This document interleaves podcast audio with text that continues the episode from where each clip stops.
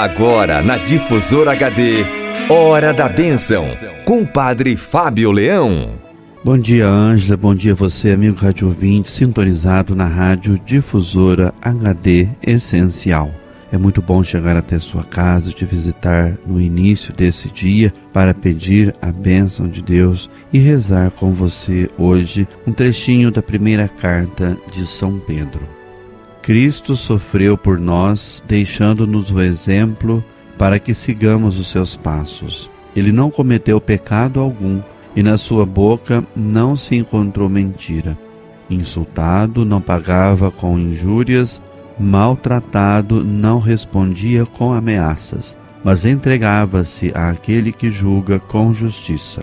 Suportou os nossos pecados no seu corpo sobre o madeiro da cruz a fim de que, mortos para o pecado, vivamos para a justiça. Pelas suas chagas fomos curados. Este trechinho da primeira carta de São Pedro, do capítulo 2, versículo 21 a 24, é um hino, é um hino que se insere na carta de Pedro, que acabava de exortar os cristãos a viver como peregrinos neste mundo e a ter entre os pagãos um comportamento digno diferenciado, tinha em vista levantar a coragem dos escravos cristãos, algumas vezes tratados com justiça por seus senhores, os senhores bons e compreensivos, e outras, porém, vítimas de grandes injustiças de senhores muito severos e até cruéis.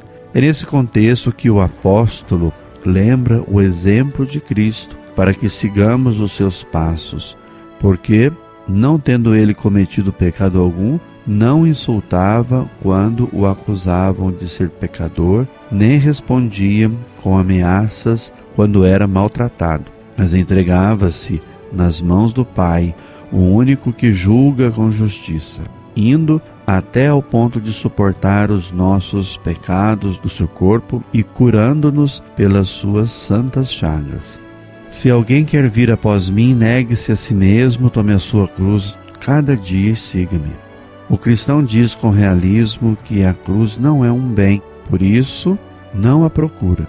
Ao contrário, unido a Cristo, até pede ao Pai que, se é possível, a afaste dele, mas também não foge dela quando se lhe apresenta, abraça com decisão e serenidade, leva-a com coragem e confia na misteriosa fecundidade da sua atitude, sabendo que a cruz não é um fracasso. Se assim fosse, Jesus não a teria aceito nem nos diria para o seguirmos por esse caminho.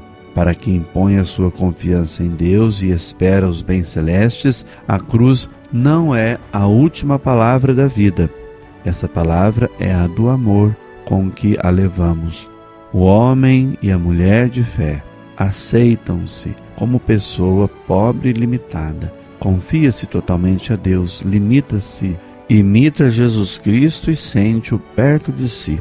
Ao abraçar a cruz, sabe que abraça o crucificado.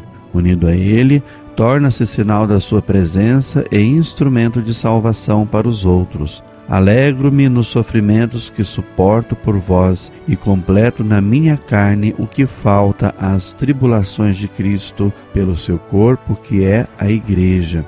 Ninguém aprende estas coisas apenas por si mesmo. Temos de ser ensinados pelo Espírito Santo. Ele diz-nos que a resposta ao escândalo da cruz é a paciência cheia de esperança.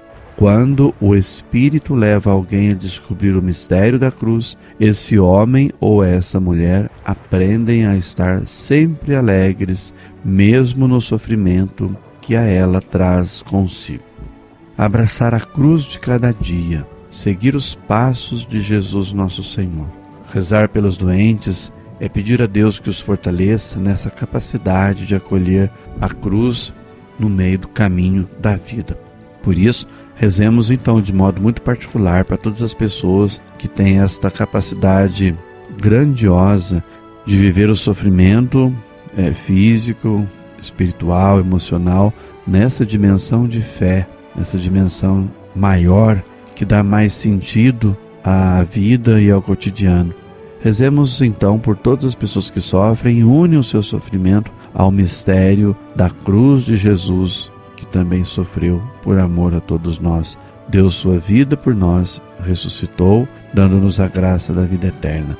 Rezemos pelos mártires da fé presentes em todo o mundo, aqueles que morrem por causa da fé em Jesus Cristo. Rezemos por todos os pais que, por amor, sofrem por causa de seus filhos. Também quero aqui é, lembrar e colocar a intenção de você que ligou aqui para a Rádio Difusora, deixou seu recado, o seu pedido de oração, de bênção para você, para pessoas de sua família. Tem tantas pessoas pedindo orações, então rezo para você. Pede o Padre que reze por você. Também quero aqui lembrar-me de todos os aniversariantes deste dia de hoje. Estamos dentro do mês do Sagrado Coração de Jesus, um mês tão bonito, tão especial, que é esse mês de junho. Ontem nós celebrávamos São João Batista e rezamos, rezamos por todos os paroquianos das paróquias que celebravam seu padroeiro.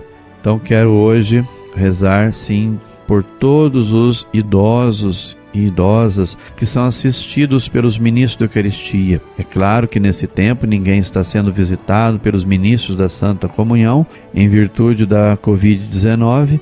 Trago ao meu coração todos os enfermos de nossa arquidiocese, especialmente aqueles que são da sua paróquia. Rezo por eles. Também rezo por todos os enfermos e enfermas das nossas comunidades, das nossas famílias, pelas pessoas que se encontram em agonia também por aqueles que se encontram em fase terminal, que sustentados pela nossa oração, pela nossa ajuda, na medida daquilo que é possível, encontrem alívio, encontrem aquilo que precisam para este momento de sua jornada, de sua experiência de vida.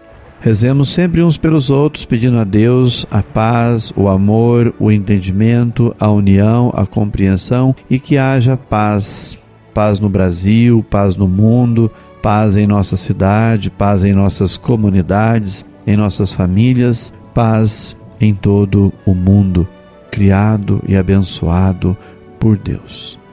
Vamos então terminar o nosso programa invocando a bênção de Deus e as suas graças para todos os nossos queridos radiovintes que estão sintonizados conosco aqui pela rádio ou pela internet. Ó Pai de amor e de bondade, Dai-nos por toda a vida a graça de vos amar e temer, pois nunca cessais de conduzir os que firmais no vosso amor, e abençoai os amigos e amigas da Rádio Difusora, também os funcionários da rádio, a bênção de Deus Todo-Poderoso, Pai, Filho e Espírito Santo. Amém. Você ouviu na Difusora HD Hora da Bênção, com o Padre Fábio Leão. De volta amanhã, às nove horas.